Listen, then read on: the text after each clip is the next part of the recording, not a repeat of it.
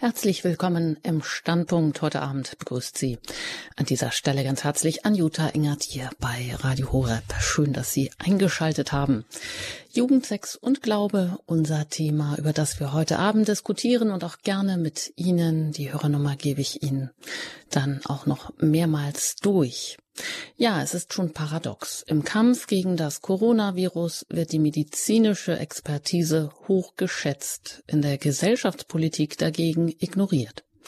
Es geht um den Gesetzentwurf von FDP und Grünen zur Änderung des körperlichen Geschlechts für Kinder ab 14 Jahren ohne Einwilligung der Eltern und ohne eine ärztliche Begutachtung, einfach nur durch einen Gang aufs Standesamt und das möglicherweise auch noch im jährlichen Wechsel. War der Gesetzentwurf im Mai letzten Jahres noch gescheitert, tauchte er im Koalitionsvertrag wieder auf als sogenanntes Selbstbestimmungsgesetz. Ab dem 14. Lebensjahr sollen Kinder dann auch gegen den Willen ihrer Eltern über hormonelle und operative Geschlechtswechsel entscheiden dürfen. Entscheidungen, die unumkehrbar sind. Ärzte, Elternverbände und auch Feministinnen schlagen Alarm. Das Vorhaben sei verantwortungslos. Kinder würden zur Experimentierfeld ideologischer Interessen gemacht.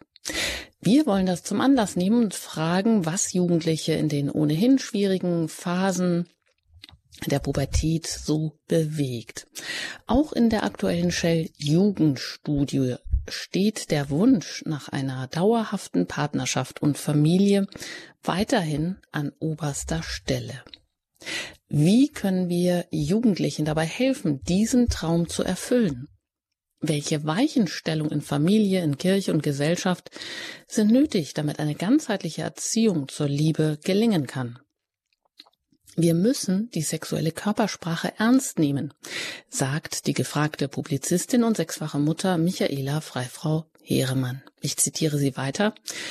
Die Nähe der Körper muss der Nähe der Herzen entsprechen. Und das A und O für Eltern und Erziehende sind Bindung und Vertrauen, wollen wir einen positiven Einfluss auf unsere Kinder haben. Aber wir müssen auch unseren Mund aufmachen, wenn es um Sexualität geht. Frau von Heeremann bringt den Sinn von Sexualität in drei einfachen Begriffen ganz wunderbar auf den Punkt, wenn sie sagt, Sexualität, das ist die Sprache der Liebe, Sexualität ist die Quelle der Lust und Sexualität ist vor allem auch die Quelle des Lebens. Und jetzt haben wir Sie hier heute Abend zu Gast aus Meerbusch in der Nähe von Düsseldorf. Herzlich willkommen, Michaela Freifrau Heeremann. Schön, dass Sie hier heute Abend in der Sendung im Standpunkt bei Radio Horeb zu Gast sind. Guten Abend. Ja, guten Abend, Frau Engert. Ähm, wir haben uns ja ein ziemlich ähm, happiges, schwieriges Thema vorgenommen. Das ist wohl wahr, so wie es heute aussieht und was einem heute da so alles entgegenweht. Aber jetzt wollen wir einfach mal schauen, was an diesem Thema alles dran ist, was uns da bewegt, was auch Sie, die Sie uns zuhören, bewegt, vor allem aber auch was junge Leute bewegt und wie wir sie ja, eigentlich wünschen wir uns das ja genauso als Eltern, dass unsere Kinder einmal glücklich werden. Frau von Heeremann, Sie sind Diplom-Theologin, Sie sind Mitautorin des Jugendkatechismus JUKAT und es gibt auch ein JUKAT for Kids und in Arbeit ist auch ein JUKAT Ehekatechismus. Mhm. Dabei sind Sie beteiligt, Sie sind Publizistin, Sie haben das Buch zur Freiheiterziehung geschrieben, mit herausgegeben oder herausgegeben. Nee, ja, und wichtig für uns. Zur Freiheit erziehen heißt es. Zur Freiheit erziehen, genau. Mhm. mhm. Und Sie sind sechsfache Mutter. Sie setzen sich in der Öffentlichkeit sehr engagiert schon immer für die Familie ein, für Kinder und Jugendliche. Sie war nochmal Beraterin des Päpstlichen Rates für die Familie der mittlerweile aber im Laienrat aufgegangen ist. Sie waren zeitweise auch mal Religionslehrerin und in der mhm. Erwachsenenbildung haben Sie gearbeitet. Das tue ich noch. Ja. Mhm. Sind Sie noch? Ja. Mittlerweile acht Enkel und drei ihrer Söhne leben zölibatär, sind also in also muss ich äh, korrigieren. Zwei Söhne sind Priester Zwei. und äh, unsere älteste Tochter ist geweihte, äh, gottgeweihter Laie. So herum, gut. So herum ist es ja. Ja, und Sie sind auch immer noch im Elternverein Nordrhein-Westfalen im Vorstand. Setzen Sie sich ein für eine wertebezogene Erziehung. Man könnte jetzt ja eigentlich auch meinen, ähm, Frau von Heeremann, Sie könnten sich eigentlich auch zur Ruhe setzen. Aber ihr Herz brennt weiterhin dafür, dass Jugendliche eben zu ihrer ganz persönlichen Identität als Mann, als Frau finden, auch die Schönheit ihrer Sexualität entdecken und auch sie in einer betreuen Beziehung leben können. Also der Traum von einer dauerhaften Partnerschaft und Familie, dass das nicht zum Albtraum wird. Ja, aber heute ist alles möglich und ein entsprechendes Wirrwarr, könnte man sagen, herrscht um uns herum. Nur das Normalste, so scheint es manchmal eben nicht mehr, nämlich Ehe und Familie. Was mhm. macht es denn eigentlich mit den Jugendlichen oder was macht es ihnen auch heute so schwer, genau diesen ihren Traum überhaupt formulieren zu dürfen von ihren Familie? So vorsichtig muss man vielleicht schon fragen. Ähm, ich glaube, dass Sie das doch noch ganz deutlich formulieren, weil das kommt in allen äh, Jugendstudien zum Ausdruck, dass äh, eine der Dinge, die Sie ganz ähm, entschieden für konstitutiv, also für äh, unersetzlich für ein glückliches Leben ähm, halten, dass das eine eigene Familie ist, also eine auf Dauer angelegte Beziehung zwischen Mann und Frau und ein bis zwei eigene Kinder. Das ähm, sagen die Jugendlichen als Wunsch ganz deutlich. Bedrückend ist allerdings, dass ungefähr zwei Drittel von ihnen dann sagt, das ist das, was wir uns wünschen, aber wir haben Angst, dass man das womöglich gar nicht leben kann oder wahrscheinlich gibt es das ja gar nicht mehr. Und das kommt natürlich auf der einen Seite daher, dass sie in ihrem Umfeld und vielleicht auch bei den eigenen Eltern zerbrochene Ehen erleben und da ganz realistisch sind und sagen, ja, so ganz einfach scheint dieser Traum nicht zu leben zu sein. Und auf der anderen Seite, und das glaube ich ist im Moment der Haupteinfluss, ähm, sehen Sie in den Medien und vor allen Dingen in den Social Medias ähm, also äh, in ihren jeweiligen ähm, Facebook- und Google-Gruppen oder TikTok oder WhatsApp, ähm, Telegram, äh, werden sie eigentlich dahingehend beeinflusst, dass ähm, Sexualität im Grunde nichts anderes ist wie so eine nette Alltagsdroge. Es wird sehr banalisiert und ähm, wenn man tatsächlich dann seine Sexualität so lebt, als wäre es nicht weiter, äh, als wäre es nicht relevanter, wie wenn ich ein kühles Bierchen zische, dann ähm, schade ich tatsächlich meiner Bindungsfähigkeit, meiner Bindungskraft. Und ich glaube, das ist mit ein großer Grund, warum heute so oft Partnerschaften auseinandergehen, weil viele junge Menschen schon die Erfahrung von zerbrochenen Freundschaften mitbringen und von daher nach jeder zerbrochenen Freundschaft die Hoffnung darauf, dass es sowas wirklich geben könnte wie eine auf Dauer angelegte Liebe und Beziehung, äh, natürlich immer schwächer wird. Und wenn man schon wie ein geknicktes Rohr oder man mit wenig Hoffnung in eine so große Aufgabe wie und äh, ja, so ein großes Abenteuer wie die Liebe zwischen Mann und Frau startet, dann ja, dann ist es eben so, dass man leicht bei den ersten Schwierigkeiten die Flinte ins Korn wirft, weil das ja nur diese Angst bestätigt, das geht ja womöglich gar nicht. Und ähm, weil ich einfach äh, ähm, dadurch, dass ich ja auch immer noch sehr viel Jugendarbeit mache und auch an unseren eigenen Kindern gesehen habe und ähm, ähm, auch durch die vielen Gespräche, die ich mit Jugendlichen habe, ähm, ich sehe, äh, was das für eine Not ist und äh, ich andererseits ähm, selber eine äh, seit 50 Jahren glücklich verheiratet bin und einfach weiß, was das für ein Riesengeschenk ist, ähm, ist es mir einfach ein großes Bedürfnis und ein großes Anliegen, äh, so über Sexualität zu sprechen, dass äh, Jugendlichen da wirklich Hilfe und Orientierung kriegen in ihrem großen Wunsch danach, eine glückliche äh, Beziehung, eine glückliche Ehe führen zu können. Und ich denke, dass das eigentlich wirklich eine der Hauptaufgaben von Eltern, von Schule und von Kirche ist, vor allen Dingen von Kirche, äh, da die Jugend zu begleiten, ähm, in, in einer so existenziellen Frage, die eben sehr viel damit zu tun hat, ob man zu einem gelingenden, glücklichen Leben findet oder nicht. Mhm. So über ähm, Sexualität reden, dass es äh, den Jugendlichen auch eine Hilfe ist, dass sie damit etwas anfangen können. Das ist ihr großes Anliegen, ihr Bedürfnis. Sie sagen, Sie haben das, Sie empfinden das auch selber als Geschenk und haben auch Ihren Kindern das ja auch vermittelt, dass es durchaus möglich ist.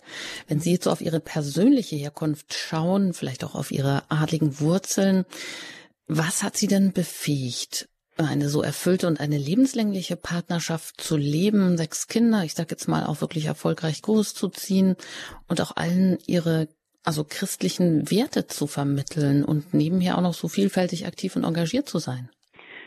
Ähm, ja, also das ist eine ziemlich umfassende Frage. Ähm, also ich glaube, meine, meine wichtigste Aussteuer war ganz sicher, dass äh, ich eine glückliche Kindheit hatte mit Eltern, die sich geliebt haben und uns das auch gezeigt haben. Also ähm, ich bin Gott sei Dank absolut von Brüderie frei groß geworden. Unsere Eltern haben sich vor uns umarmt und gebusselt. Also da, das gab da, die, die, ähm, da waren gar keine, äh, eben überhaupt keine Brüderie zu spüren. Und vor allem äh, unsere Mutter hat uns eigentlich sehr frühzeitig äh, immer wieder gesagt, dass, ähm, dass, äh, dass das äh, Zusammensein von Mann und Frau, diese intime Begegnung von Mann und Frau, die Sprache der Liebe ist und dass man die sich aufheben muss für, für den Menschen, von dem man glaubt, dass es wirklich der ist, den man wirklich liebt. Also das war so eine Aussteuer, die wir von Anfang an mitgekriegt haben, äh, wir Geschwister. Und ähm,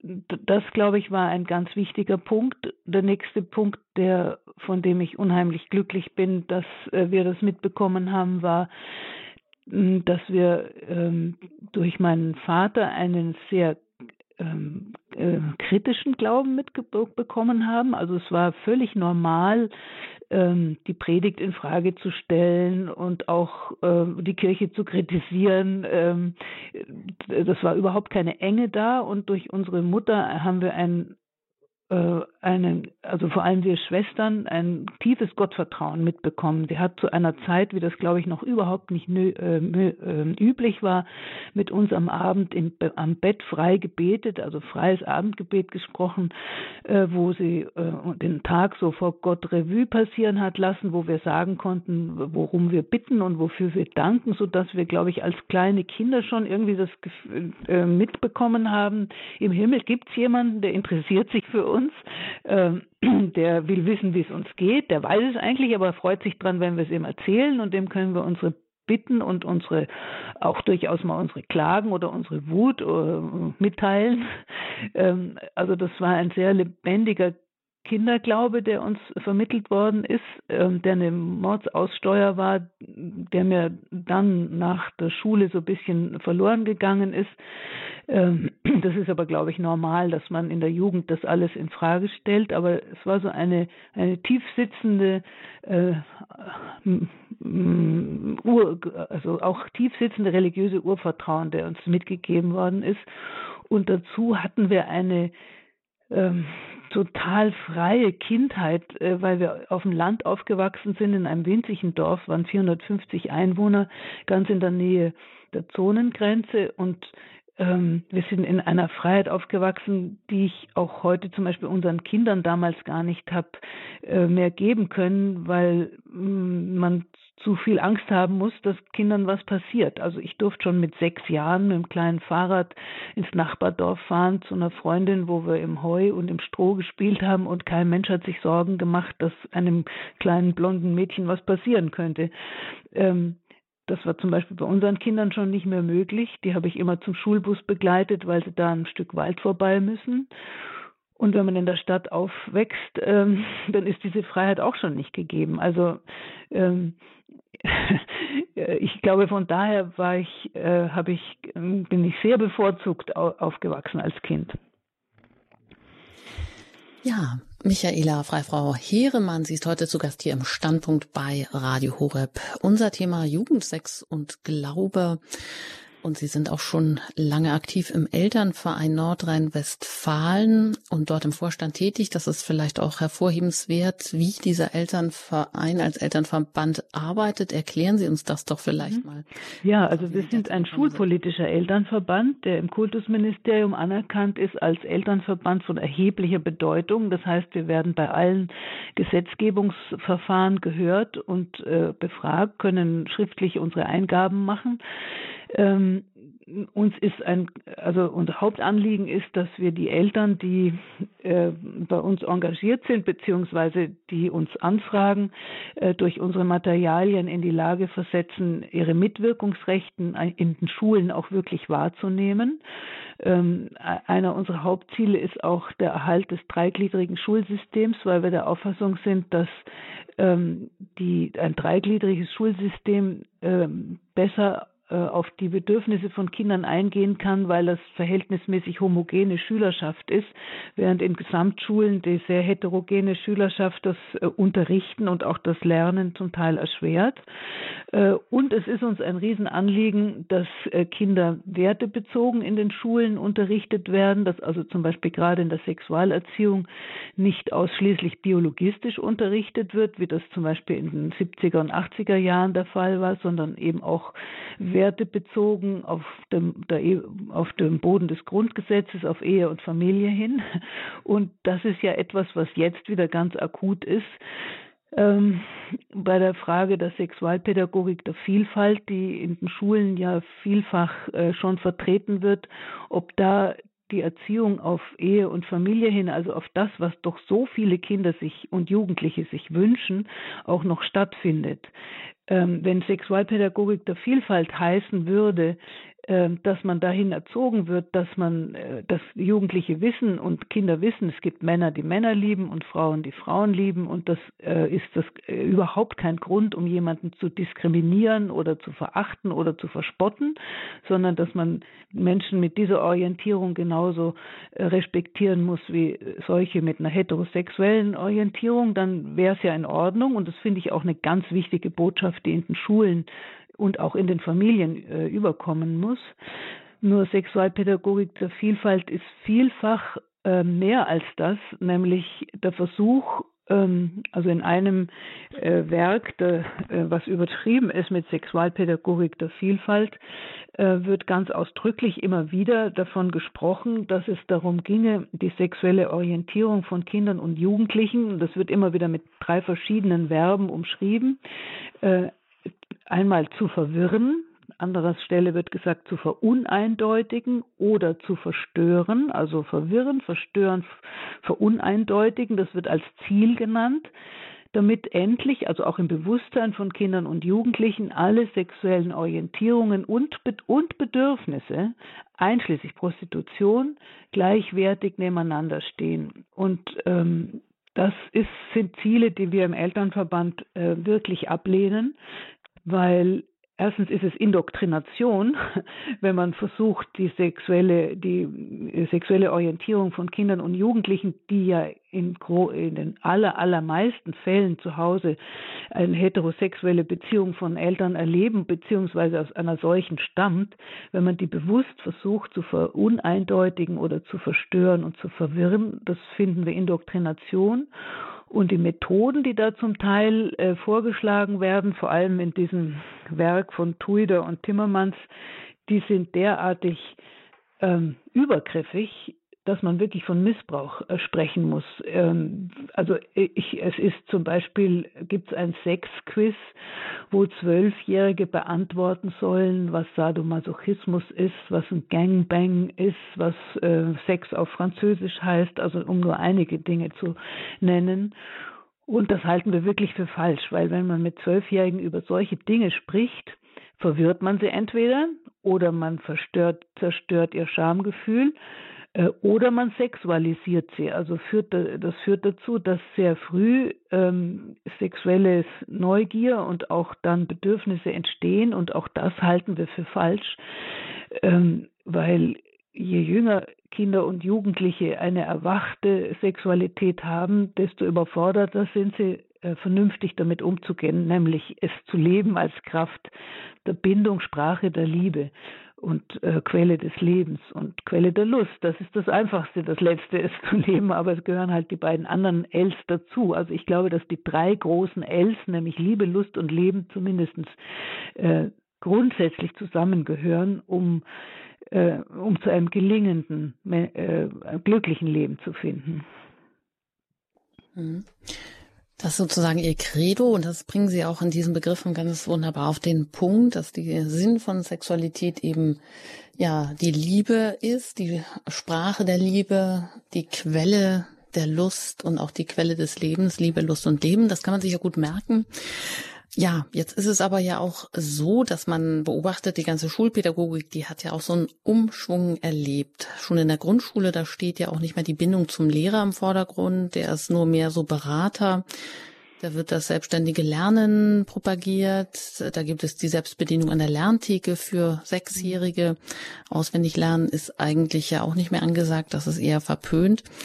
Und aus der Erziehung ist so eine Art Kompetenzvermittlung geworden und mhm. eine Umdeutung vieler Begriffe. Ja. Jetzt heißt es ja auch nicht mehr Sexualerziehung, sondern sexuelle Bildung. Mhm. Das heißt, was Sie uns gerade so gesagt haben, was so angestrebt wird, warum ist denn auch hier, warum haben Sie hier so die Begrifflichkeiten verlagert? Was ist denn damit gemeint im Gegensatz zu eigentlich einer Sexualerziehung? Also da, ich bin Ihnen sehr dankbar für diese Frage, weil das nämlich ganz was äh, Elementares, was Fundamentales ist, was äh, wo ein anderes Menschenbild schlicht und einfach dahinter steckt. Ähm, man versucht bewusst äh, den Begriff Sexualpädagogik abzulösen mit, von dem Be mit dem Begriff sexueller Bildung. In dem Wort Pädagogik, auf Deutsch Erziehung, steckt ja drin, dass äh, ein Kind in eine bestimmte Richtung gezogen wird. Und bisher äh, war zumindest in katholischen Schulen klar oder in der Kirche klar, dass man versucht, in der Kinder- und Jugendarbeit Kinder hin zu erziehen, auf Ehe und Familie hin, auf eine äh, äh Bindungsfähigkeit hin, auf Verantwortung füreinander übernehmen hin, auch auf die Wertschätzung von ihrer, von der kommenden, von der Fruchtbarkeit, die Mann und Frau haben. Ähm, ganz, ganz am Ende, gerade in äh, katholischen Institutionen, äh, steht doch das, das Bild der sakramentalen Ehe, auf die hin wir versuchen zu erziehen, weil wir als gläubige Christen glauben, dass ähm, das, was Christus äh, im, im, Neuen Testament sagt, dass eben der Mann äh, Vater und Mutter verlassen wird, um seiner Frau anzuhangen, ähm, und dass die beiden ein Fleisch werden, dass das tatsächlich auch die Berufung eigentlich von Mann und Frau ist und dass das eine Berufung ist, die sie glücklich macht. Und ähm, bisher war das eben so, dass man in Sexualpädagogik, in der Erziehung, sie sozusagen auf diese Richtung hin versucht hat zu erziehen. Ähm, man muss natürlich leider auch zugeben, dass äh, Kirche lange erstens da sprachlos war in dem Gebiet und zweitens vor 50, 60 Jahren auch ähm, Sexualität leicht abgewertet hat, also dass da immer mal wieder irgendwie ein leibfeindlicher Zug reinkam und man das Gefühl hatte oder viele Menschen damals das Gefühl hatten, äh, Sexualität ist ein von Sünde vermintes Gebiet äh, und nicht wirklich Gott wohlgefällig, sondern vielleicht sogar nur äh, dadurch zu rechtfertigen, dass man Kinder kriegt. Also solche Strömungen hat es ja leider tatsächlich auch in der Kirche gegeben, wenn sie auch nicht ursprünglich von der Kirche äh, sozusagen erfunden waren, sondern die kamen ähm, durch ähm, gnostische und auch manichäische Philosophieströmungen im dritten und vierten Jahrhundert in die Theologie hinein. Trotzdem hat, glaube ich, diese Sicht auf Sexualität vielen Menschen das Leben schwer gemacht und ich bin heilsfroh, dass spätestens seit dem Zweiten Vatikanum ähm, die sogenannten Ehegüter ähm, eben nicht nur genannt worden ist ähm, die, die Fruchtbarkeit, sondern eben auch die gegenseitige, die Liebe zwischen Mann und Frau ist eigentlich der, der entscheidende ähm, eheliche Wert, ähm, der auch von der Kirche so gesehen wird. Die Freude aneinander, die gegenseitige Ergänzung und so. Also da hat sich viel getan. Trotzdem, ähm, glaube ich, ist in weiten Teilen der Kirche immer noch ähm, die Sprachfähigkeit da ziemlich eingeschränkt. Ähm, wenn dem nicht so wäre, würden, glaube ich, mehr Jugendliche von der Schönheit eigentlich der, der christlichen Botschaft äh, über die Sexualität wissen. Die wenigsten wissen davon. Ähm, und das, was uns jetzt be be be beunruhigt im Elternverband, aber natürlich mich auch als, als Christ ähm, in der katholischen Kirche beunruhigt, ist, dass auch in kirchlichen Papieren empfohlen wird, nicht mehr von Pädagogik zu sprechen, weil das würde ja heißen, dass äh, Erwachsene von außen Ziele hineingeben, sondern dass man gezielt von sexueller Bildung sprechen sollte, weil es äh, um die Selbstaneignungskräfte der Kinder gehen würde beziehungsweise um das Self-Empowerment von Kindern, also dass die Kinder diesen Weg selber sich erschließen und selber ihre eigenen Ziele entwerfen. Und es ginge gerade in der sexuellen Bildung darum, um Erfahrungslernen.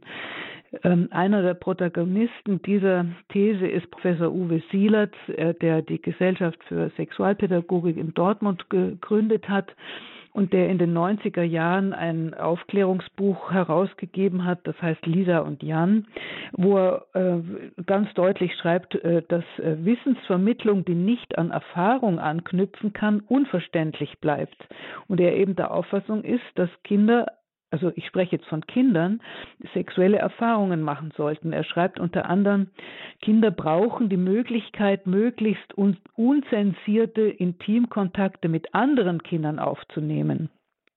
Ähm, äh, weil sie eben eigentlich alles ausprobieren wollen und sollen, was sie erklärt bekommen haben. Und ähm, das ist wieder das, wogegen wir im Elternverband äh, antreten und wo ich auch in der katholischen Kirche äh, dagegen ankämpfe, wenn diese Sicht der Sexualpädagogik sich durchsetzen sollte, weil ich äh, wirklich der Überzeugung bin, dass die Frühsexualisierung von Kindern und Jugendlichen unverantwortlich ist, weil es kommt mir so vor, wie wenn, äh, wie wenn ich einem 13-, 14-Jährigen einen Porsche vor die Haustür stelle, ihm einen, den Autoschlüssel in die Hand drücke und sag, äh, fahr ruhig los, aber bau keinen Unfall. Der wird ganz sicher einen Unfall bauen.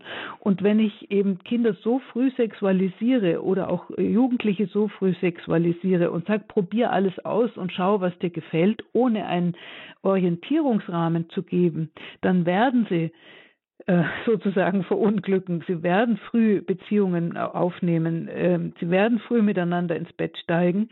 Und je, je öfter man dies tut, ohne wirklich ähm, ja, ohne wirklich eine Bindung einzugehen und eingehen zu können, weil man schlicht noch zu jung ist und je öfter dann sowas scheitert, desto, desto mehr wird die Bindungskraft, die wir haben, äh, geschwächt. Und zwar ist das auch ein, äh, auch tatsächlich ein körperlicher, ein, real, ein realer körperlicher Vorgang. Man weiß heute, dass in den ersten, ich glaube, 20 Sekunden oder 15 bis 20 Sekunden, in denen Mann und Frau äh, Zärtlichkeiten austauschen, also äh, wirklich anfangen, ähm, sich zu streicheln und sich körperlich immer näher zu kommen, schüttet, schütten beide Körper Oxytocin aus. Das ist ein Bindungshormon. Und dieses Bindungshormon ist dann da. Und wir sind ja nicht nur Geist, geistige Wesen, sondern wir sind Seele und Leib. Also wir haben, unsere Seele wohnt in einem Leib. Ähm, und das, was in unserem Leib oder in unserem Körper äh, passiert, betrifft natürlich auch unsere Seele. Und umgekehrt, was mit meiner Seele passiert, betrifft auch mit meinem Körper.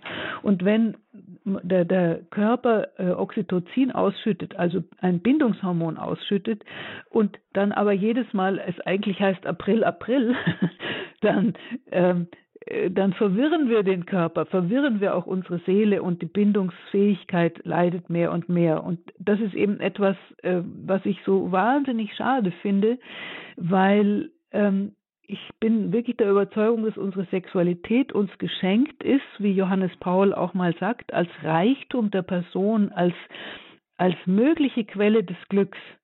Und je nachdem, wie ich damit umgehe, ähm, kann ich zu einem großen Glück finden, äh, kann aber auch verunglücken sozusagen.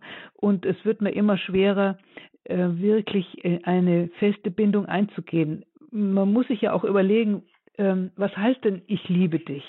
Ich liebe dich heißt doch eigentlich, wenn man es ernst meint, ich liebe dich ganz, ich liebe nur dich und ich liebe dich für immer oder ich will das zumindest tun. Weil jemand, äh, wenn, wenn mir ein Freund während dem Studium äh, gesagt hätte, ich liebe dich und ich hätte aber gewusst, er hat nebenher eine Freundin, hätte ich mich nicht geliebt gefühlt.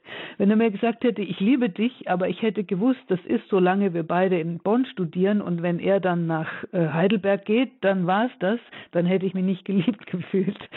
Und wenn er mir gesagt hätte, ich liebe dich, aber nicht äh, für den Fall, dass du Mutter meiner Kinder wirst, dann hätte ich mich auch nicht geliebt gefühlt.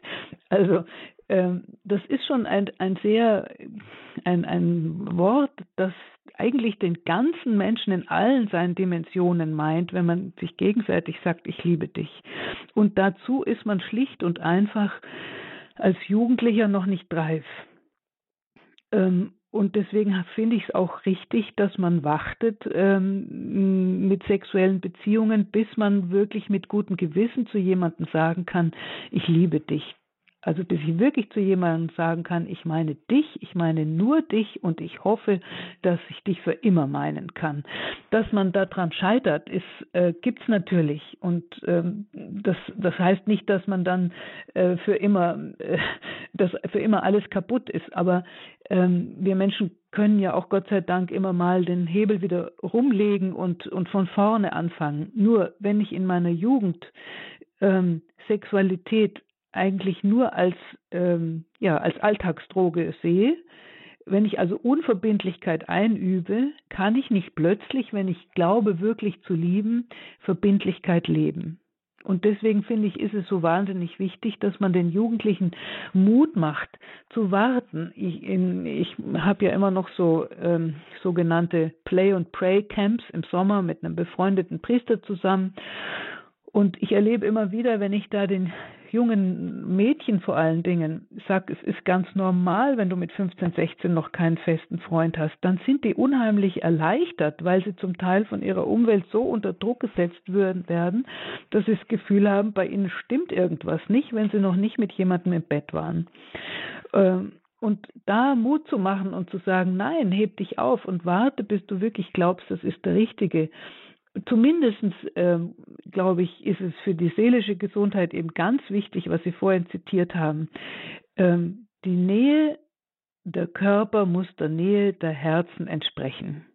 Ich muss zumindest äh, hoffen können, dass dem so ist. Wenn es mir aber gar nicht um Bindung geht, dann sollte ich bitte die Finger äh, von sexuellen Beziehungen lassen. Das sagt Michaela Freifrau Heeremann und damit gibt sie uns schon ein ganz umfassendes Bild vom Sinn der Sexualität. Das können jetzt vielleicht ähm, viele auch einsehen und verstehen und das umsetzen. Das ist sicherlich auch sehr schwierig, wie Sie sagen, auch in einer Umwelt, wo der Druck einfach durch die Gesellschaft und durch das, was Kinder und Jugendliche vermittelt bekommen, eben auch sehr groß ist. Und Sie haben auch gesagt, was Kinder in der Grundschule, in der Schule überhaupt erwarten kann unter dem Begriff der sogenannten sexuellen Bildung, die eben nicht mehr Ziele hineinbringt, so wie die Sexualpädagogik. Darüber wollen wir uns auch weiter noch unterhalten und auch noch kurz darüber sprechen, dass Sie auch schon mehrere offene Briefe geschrieben haben im Rahmen des Elternvereins zu einem Richtlinienentwurf des Präventionsbeauftragten der deutschen Bischöfe, um zu verhindern, dass genau dieses Gedankengut, von dem Sie eben gesprochen haben, von dem Negativen, dass das eben in Zukunft auch ähm, von der Kirche praktisch festgeschrieben wird. Ja, viele mögen sich fragen, wie kommt das denn eigentlich? Wie kommt genau dieses ganze Gedankengut so massiv an unsere Kinder heran? Warum ist das so? Was können wir dagegen tun? Und da sind Sie natürlich auch herzlich eingeladen, sich zu Wort zu melden. Wir sind hier weiter im Gespräch über einige Themen, aber Sie können auch zwischendrin auch immer schon mal anrufen unter der 089 517 008 008. Das ist die Hörernummer und die ist für Sie jetzt freigeschaltet. Und wenn Sie vielleicht auch gerade noch unterwegs sind, vielleicht auch Radio Horeb über DRB Plus im Auto eingeschaltet haben, dann wählen Sie zuerst die 0049 und dann die 89517 008 008. Nach einer Musik geht es hier weiter mit unserem Thema heute hier im Standpunkt bei Radio Horeb Jugend, Sex und Glaube.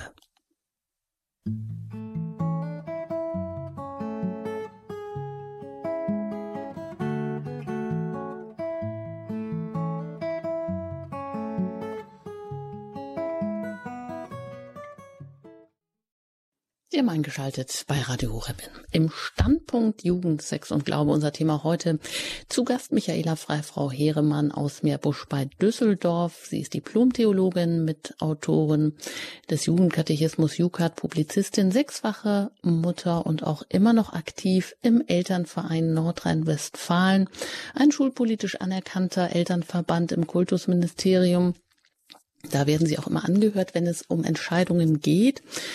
Und äh, Sie haben auch kürzlich wieder über den Elternverein offene Briefe geschrieben. Da ging es jetzt aber nicht an die, äh, an die Schulen, sondern an die Kirche, an einen Richtlinienentwurf des Präventionsbeauftragten der deutschen Bischöfe ja, genau, um zu verhindern einfach, dass ähm, verwirrendes Gedankengut jetzt auch noch in der Kirche Einzug findet, in der kirchlichen Praxis. Denn viele wünschen sich ja wahrscheinlich, dass in der kirchlichen Jugendarbeit eigentlich wenigstens da vielleicht Kinder ähm, der Sinn von Sexualität in einer sehr positiven Weise vermittelt wird.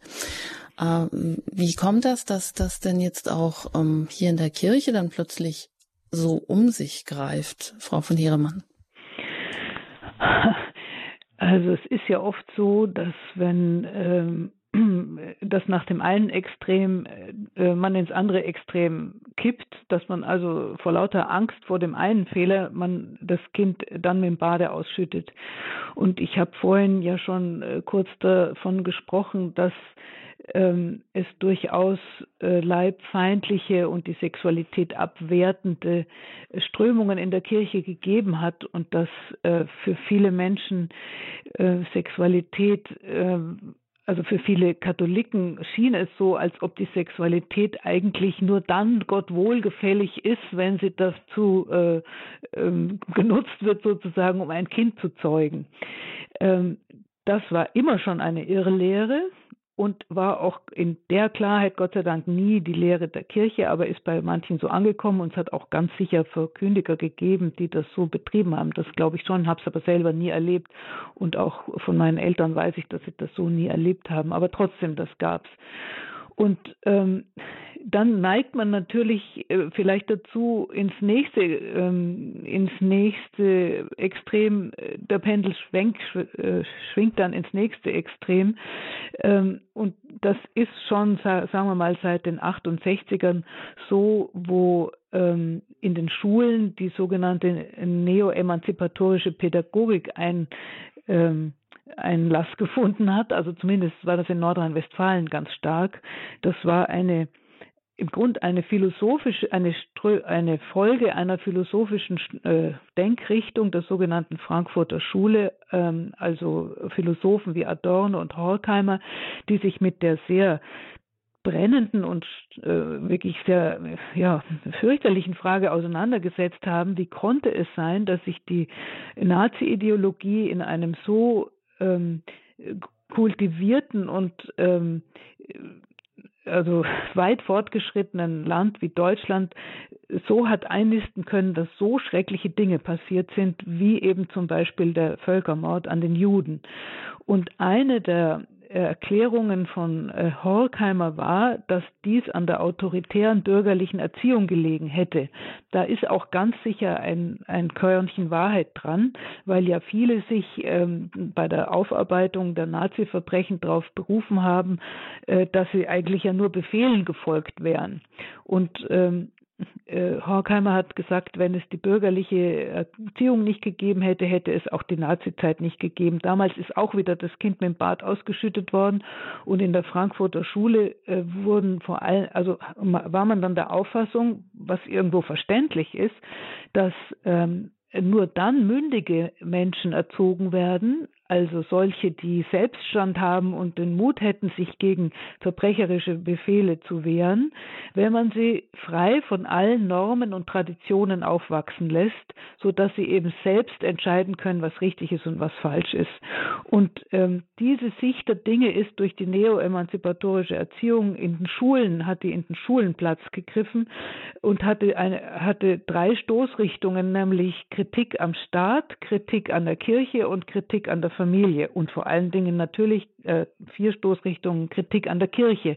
Also alles Institutionen, die Autorität haben und Autorität war durch die Nazizeit einfach verbrannt. Ähm, und in der damaligen Zeit äh, kam schon eben diese neo-emanzipatorische Pädagogik in Schulen, die auch die Sexualität betroffen hat. Ähm, das war die Zeit, ähm, was, was ja jetzt auch im Moment wirklich ein, ein schreckliches Thema ist, was uns gerade in der Kirche extrem beschäftigt, wo tatsächlich politische Strömungen waren, die, die gesagt haben, zu einer sexuellen Befreiung gehört auch unter anderem, dass ähm, be sexuelle Beziehungen zwischen Erwachsenen und Kindern straffrei bleiben oder straffrei werden. Ein Teil der Grünen hat das damals durchsetzen wollen. Gott sei Dank ist das nicht gelungen und inzwischen wissen wir ja auch, wie, was für schreckliche Folgen äh, Missbrauch von Kindern und Jugendlichen mit sich zieht. Aber damals kam diese sehr libertäre Haltung auch in die Schulen Schulen, dass eben äh, der freie Mensch mit seiner Sexualität umgehen kann und sollte, wie er das will. Äh, und das Problem und gleichzeitig das Geschenk an unserer Sexualität ist, dass wir, wie die Biologen sagen, eine überschießende Sexualität hat. Also wir sind die einzigen äh, Wesen unter den Säugern, zu denen wir biologisch gehören, die eine immer wache Sexualität haben, unabhängig von Fruchtbarkeitszeiten. Also bei Tieren ist, sind die männlichen und weiblichen äh, Wesen nur füreinander interessant, wenn die Frauen fruchtbar sind. Und bei uns ist das Gott sei Dank nicht so, dass Mann und Frau nur im Frühling oder im Herbst füreinander attraktiv werden, sondern wir sind das Gott sei Dank äh, das ganze Jahr über. Das nennt man diese überschießende äh, Sexualität äh, mhm. überschießende Sexualität, die wir haben, die eine Bevorzugung des Menschen mhm. ist, weil es eben die Bindungsfähigkeit zwischen Mann und Frau gestärkt hat. Ja. Aber dadurch, dass wir eben nicht instinktgesichert sind wie die Tiere, sondern unsere Sexualität vorfinden und selber entscheiden müssen, wie wir damit umgehen, haben wir eben das Problem, dass wir erkennen müssen, äh, welcher Umgang mit unserer Sexualität hilft uns zu einem gelingenden Leben und welcher Umgang ist hinderlich für ein glückliches Leben oder ähm, führt dazu, dass wir uns gegenseitig verletzen, dass Kinder abgetrieben werden, dass Beziehungen zerbrechen, mm, dass äh, AIDS sich eine hohe Verantwortung, die mit, so damit einhergeht. Aber wir haben jetzt schon länger jetzt eine Hörerin, die wartet und die ich jetzt hier einfach in die äh, auf Sendung nehmen möchte. Ich darf Frau Prost begrüßen. Hallo und herzlich willkommen hier bei Radio Horeb. Ja, grüß Gott. Vielen Dank für die Sendung. Und ich äh, ja, ich weiß, was so alles, oder zumindest höre einiges wegen Kindern und Jugendlichen und Sexualität und, und, und. Und wundere mich sehr, was da in der Presse und in der Bücherei für Kinder äh, steht und ja, was den Kindern alles zugemutet wird. Mhm. Und bin manchmal erstaunt, was das wohl für Menschen sind, die sowas in Umlauf bringen. Also, ja, keine Ahnung, das wollte ich einfach mal dazu sagen, weil ich finde es sehr schade. Und es ist ja auch wissenschaftlich erwiesen, dass wenn man die Kinder zu früh an diese Dinge heranführt, dass die dann aus ihrem Frieden rausgeworfen werden irgendwie. Das, ja, finde ich schade. Okay, alles Gute weiterhin Ihnen und allen. Dankeschön, Frau Pross, für diesen Einwurf, ähm, der dem ja, Menschenverstand ja, Danke, Frau Pross, auch ist. Äh, für die wichtige Frage, was sind das eigentlich für Menschen, die sowas in Umlauf bringen?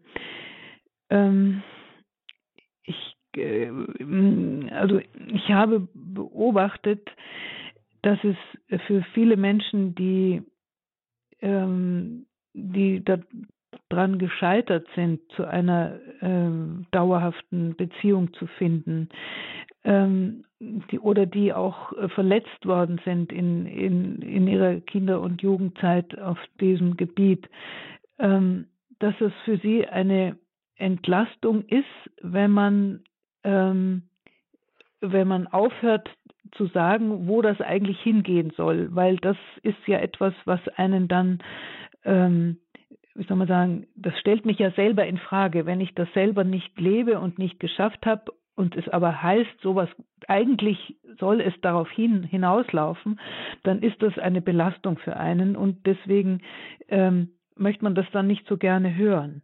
Ähm, und ich glaube, dass es auch ganz wichtig ist äh, als Kirche, dass ich mit Menschen, die an diesem großen Traum von einer dauerhaften Beziehung gescheitert sind, dass die, dass äh, man die nicht verurteilt oder dass die nicht das Gefühl haben, sie dürfen, sie gehören nicht mehr dazu, sondern dass die Kirche sie begleitet und bei ihnen ist und die Seelsorger sich kümmern und äh, man in der Nachbarschaft miteinander umgeht und so weiter, äh, weil das sind große Verletzungen, die entstehen können.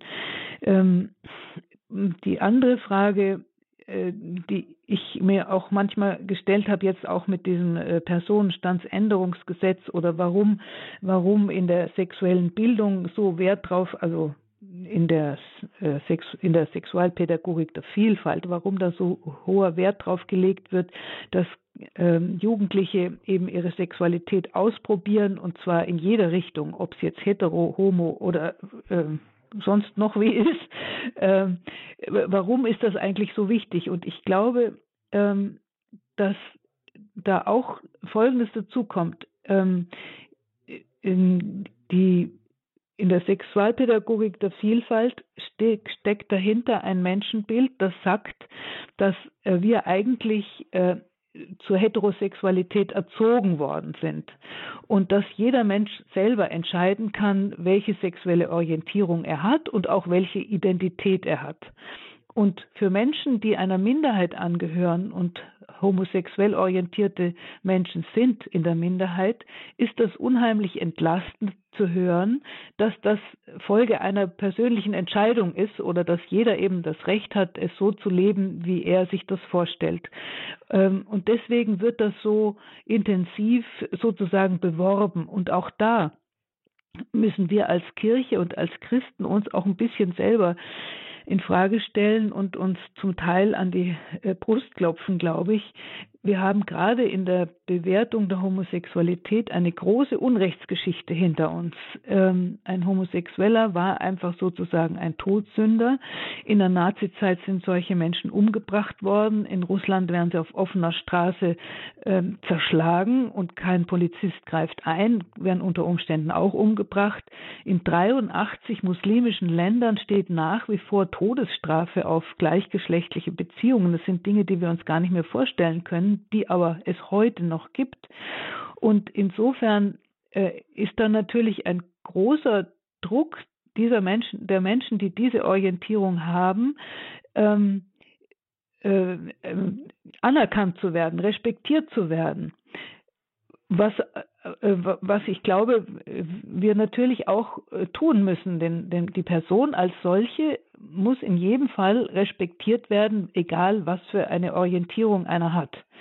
Ähm, nur, äh, das darf nicht dazu führen, dass Kinder gezielt verwirrt und verstört werden und aufgefordert werden, ähm, alle sexuellen Praktiken auszuprobieren, um mal zu schauen, was ihnen liegt und was ihnen gut tut, weil genau das schadet ihrer Bindungsfähigkeit.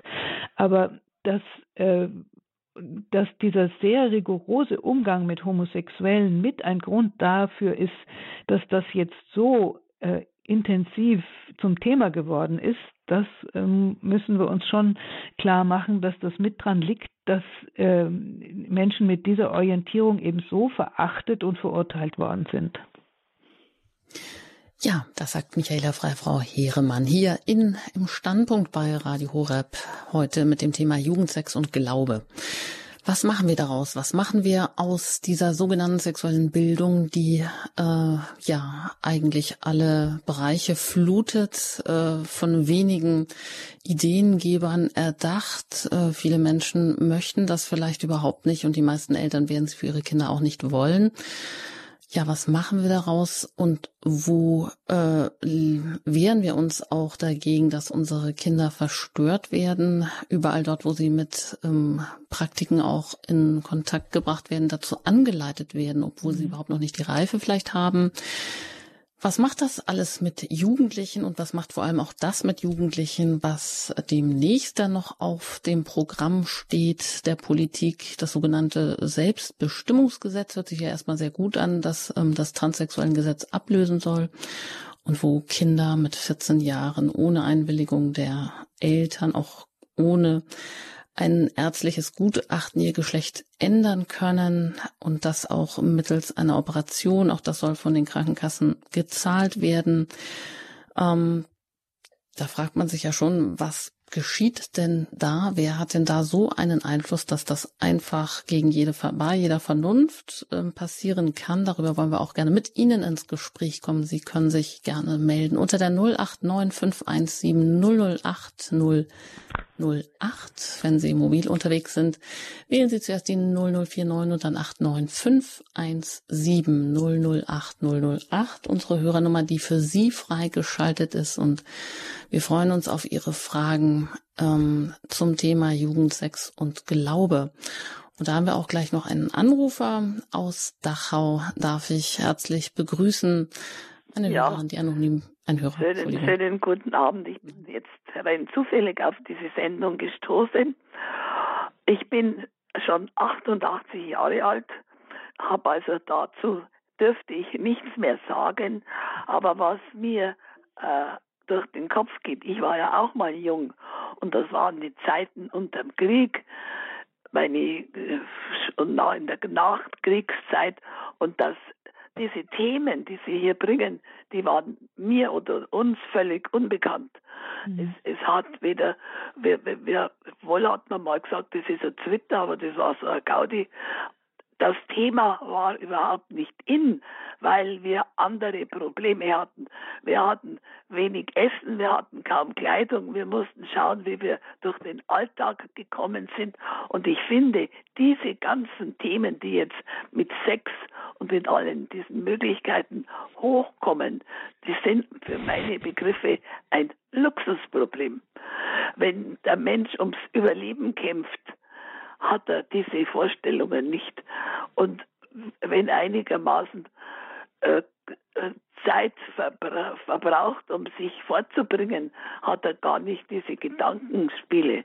Also ich, ich glaube, dass man da alles ein bisschen zu sehr übertreibt und auch den Kindern dadurch zu viel zumutet. Vielleicht haben wir zu viel Psychologen oder Analytiker. Also ich, ich, ich entschuldige mich für mein Stottern, aber ich wollte nur diesen kurzen Einwand bringen von meiner Seite her. Vielen Dank, dass Sie das noch hochbetagt mit 88 Jahren tun. Dankeschön Danke. für, diesen, ja. für diese Sicht. Wiederhören. Auf Wiederhören. Also äh, ich bin dankbar für Ihren Einwurf. Ähm, dass das in, in Notzeiten äh, man da ganz andere Themen hat, da haben Sie, glaube ich, völlig recht. Ähm, allerdings darf man nicht übersehen, dass es tatsächlich äh, Menschen gibt, die ähm, wirklich große Probleme haben, äh, mit äh, ihrer Identität zu finden. Man darf nicht denken, dass es ähm, äh, Transidentitäten schlicht nicht gibt, dass das nur Einbildung gibt, ist. Es gibt ganz wenige Menschen, die tatsächlich aufgrund von hormonellen Störungen schon im Mutterleib äh, unter Umständen so, zu Recht den, den Eindruck haben, dass sie im falschen Körper sind. Also zum Beispiel ist, gibt es den Fall, dass wenn eine Mutter ein Baby erwartet, das eigentlich ein Bub werden soll und wo schon das Gehirn den männlichen Aufbauplan hat, dann aber der Testosteronhaushalt irgendwie gestört wird, dass dann der Körper, ähm, wenn das Baby auf die Welt kommt, ausschaut, wie wenn es ein Mädchen wäre. Und für diese Menschen, die es gibt, ist das ein Riesenproblem, weil sie denken wie Männer, sie verhalten sich wie Männer, sie haben Wünsche und Berufswünsche wie Männer und sollen aber ein Mädchen sein. Also und das, äh, das gibt es bei manchen Menschen, wo das wirklich ein Riesenkreuz ist und für die ist das eine große Erleichterung, ähm, wenn es ihnen ermöglicht wird, in einem anderen Geschlecht dann zu leben, womöglich sogar operiert zu werden. Also ich glaube, das muss man anerkennen, dass es das als Problem gibt. Nur äh, das, äh, äh, was jetzt tatsächlich der Fall ist, ist, dass dieses Transgender-Thema unglaublich hochgespielt wird, ähm, sodass in manchen Schulen ähm, wir, wenn man ein ein Schül eine Schülerin hat, die das Gefühl hat, sie sitzt im falschen Körper, dann hat man nach drei, vier Wochen schon fünf, sechs Mädchen, äh, die dasselbe glauben. Und von daher finde ich ähm, das äh, Selbstbestimmungsgesetz, das die Ampel äh, plant, es ist ja noch nicht verabschiedet und ich glaube, dass wir da wirklich sehr wachsam sein müssen und auch äh, unsere Abgeordneten schreiben müssen, dass das nicht richtig ist, ähm, dass Jugendlichen ab 14 zu erlauben, ohne Einwilligung der Eltern und ohne ärztliches Gutachten eine äh, Geschlechtsänderung in Gang zu setzen, weil das ist schlicht und einfach unverantwortlich.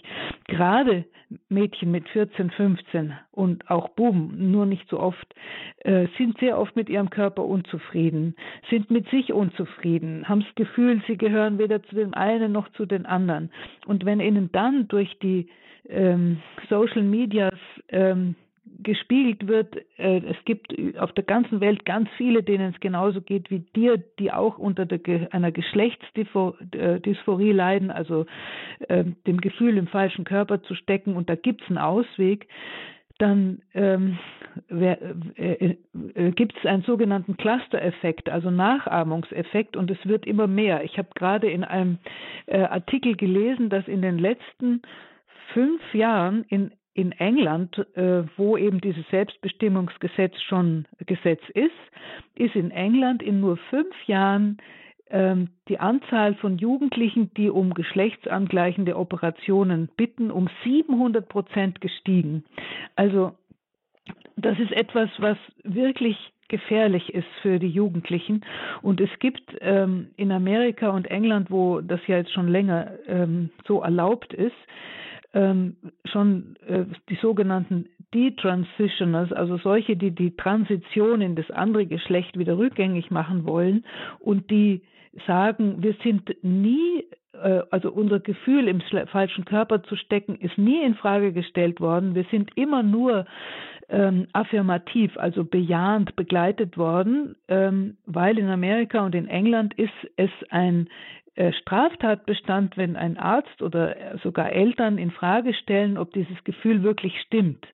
Ähm, man darf nicht dagegen reden. Und äh, von den Betroffenen, die äh, sich haben umoperieren lassen, die Hormonbehandlung gemacht haben, die unfruchtbar geworden sind, die ihren Körper wirklich verstümmelt haben und insofern nicht wieder zurück ins andere Geschlecht können, von denen, die eben Rücktransitioners sind, wird mehr und mehr angemahnt, dass es einer vernünftigen Begleitung äh, braucht, einen, äh, einen Therapeuten, der einen begleitet und der eben und zum Beispiel fragt, woher es kommt, denn kommt, dass man Essstörungen hat, dass man Bulimie hat oder äh, Magersucht hat. Ähm, meistens ist das noch mit anderen psychischen Problemen verbunden und eine wirkliche Geschlechtsdysphorie, also das Gefühl, wirklich im falschen Körper zu stecken, wenn das ein, ein richtiges Gefühl ist, dann ist das ein Gefühl, das man schon als Kleinkind hat und was sich durchzieht zieht. Aber die plötzlich in der Pubertät entstehendes Unbehagen am eigenen Geschlecht ist sehr oft ähm, durch äh, angeregt eben durch die Social Medias, die das im Moment enorm befeuern und für Mädchen, die irgendwie mit sich unzufrieden sind und, und nicht gerne wollen, dass sich ihr Körper verändert, äh, ist das überhaupt die Lösung zu denken, ah, wahrscheinlich bin ich überhaupt im falschen Körper und wenn ich erstmal ein Mann wäre, dann hätte ich das ganze Problem nicht. Also ähm, das ist wirklich in meinen Augen absolut unverantwortlich, dieses Selbstbestimmungsgesetz ab 14 ähm, gelten zu lassen. Im Koalitionsvertrag, das muss man sagen, steht die Altersangabe noch nicht, aber die Ampelregierung hat als erste Regierung Deutschlands einen Queer-Beauftragten ernannt, also einen Menschen, der äh, die äh, sogenannten Queer-Personen äh, vertritt, also Menschen, die quer zur, zur heterosexuellen Identität stehen. Und das ist ein, ein Mann namens Sven Lehmann, der ist Staatssekretär im Bundesfamilienministerium und der hat ein Budget von 70 Millionen Euro bekommen, um die Interessen der LSBT-Gruppen, also der lesbisch, schwulen, bi- und trans, äh, Transgender-Gruppen in Schulen und Jugendarbeit zu vertreten und um ähm, die, das Diversity Management in der Wirtschaft anzufeuern. Also und, und dieser ähm, Staatssekretär äh, ist dafür, dass das Gesetz ab 14 Jahren gilt. Und da, glaube ich, müssen wir, ähm, wo immer wir können, mit unseren Abgeordneten reden, Briefe schreiben, ähm, Leserbriefe äh, machen, also wirklich zeigen, dass wir das für wahnsinnig gefährlich und unverantwortlich halten. In dem Alter, wo, ein, wo die meisten Jugendlichen ja sowieso äh, sozusagen nicht wissen, ob sie Fisch oder Fleisch sind. Ja, und wenn Sie dazu eine Frage haben, können Sie auch diese Frage direkt an Michaela Freifrau Heeremann stellen. Sie ist Diplom-Theologin, Mitautorin des Jugendkatechismus, JUKAT, Publizistin, sechsfache Mutter und sehr engagiert im Elternverein Nordrhein-Westfalen, der sich eben für eine werteorientierte Sexualpädagogik einsetzt. Vielleicht kommt Ihnen auch die ein oder andere Frage. Vielleicht fragen Sie sich, was wird Kindern an den Schulen vermittelt oder was kann ich denn überhaupt dagegen unternehmen? Werde ich überhaupt informiert? Wird mein Einverständnis, muss ich nicht eigentlich mein Einverständnis geben, wenn fremde Organisationen an die Schule kommen, ohne Lehrer da etwas tun, was ich nicht weiß oder was ich vielleicht auch überhaupt nicht will, vielleicht auch eben Verstörendes den Kindern und Jugendlichen weitergeben. Was ist die, wo ist die kirchliche Jugendarbeit? Wo wird da denn ein positives Bild vermittelt oder was könnte ich da vielleicht selber tun? Was ist überhaupt Sinn der Sexualität und wie steht es auch um das ähm, sogenannte Selbstbestimmungsgesetz, wo es darum geht, dass in Zukunft die 14-Jährigen schon selber darüber entscheiden sollen, ob sie ihr Geschlecht umwandeln möchten, ohne ärztliches Gutachten ohne die Einwilligung der Eltern. Ja, das sind brisante Themen. Melden Sie sich gerne jetzt und hier zu Wort unter der 089 517 008 008. Die Hörernummer, unter der Sie uns jetzt erreichen können, hier noch im Standpunkt bei Radio Horeb, die 089 517 008 008. Und nach der Musik geht es hier weiter mit unserem Thema Jugend, Sex und Glaube, gerne auch mit Ihren Fragen und Anmerkungen.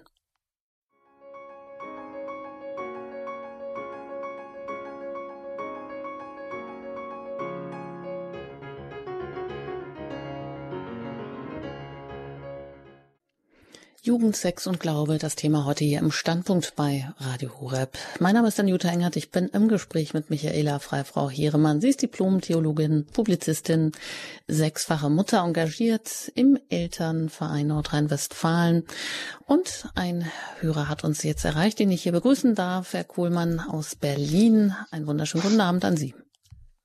Ja, schönen guten Abend. Ähm, ich wollte ja noch einen Kommentar abgeben, und zwar, dass ähm, ist ja allgemein ein ganz sensibler und, und schwieriger Prozess ist, wirklich für jeden Menschen, also für jedes Kind, äh, seine Identität zu finden, als Junge oder Mädchen, als, als Mann oder Frau und dass da viele sensible Prozesse laufen und dass es ganz wichtig ist, wie die Bindungserfahrungen sind zum gegengeschlechtlichen und zum gleichgeschlechtlichen Elternteil oder Bezugs- oder Bindungspersonen, die da sind. Und da kann so vieles ähm, schieflaufen und gestört sein und schwierig sein. Und ähm, ich finde das so wichtig, weil ähm, bei der Diskussion um eben auch die Minderheiten äh, ja dann teilweise auch eben vergessen wird, dass es wirklich für jedes Kind ähm, sehr, sehr, sehr ähm, ja, sensible und auch vulnerable ähm, Zeiten im Leben gibt. Also in der Kleinkindphase ja, gibt es gibt's, gibt's eine Spanne, die ist sehr sensibel, in der Pubertät dann auch sowieso. Und, und gerade da ist es wichtig, eben den Kindern auch ähm, Halt und Schutz und Sicherheit zu vermitteln. Es gibt Phasen, da wollen die Mädchen unter sich bleiben, da wollen die Jungs unter sich bleiben und finden das andere Geschlecht eher blöd. Und es hängt damit zusammen, dass man selber noch so unsicher ist und sich noch nicht gefunden hat.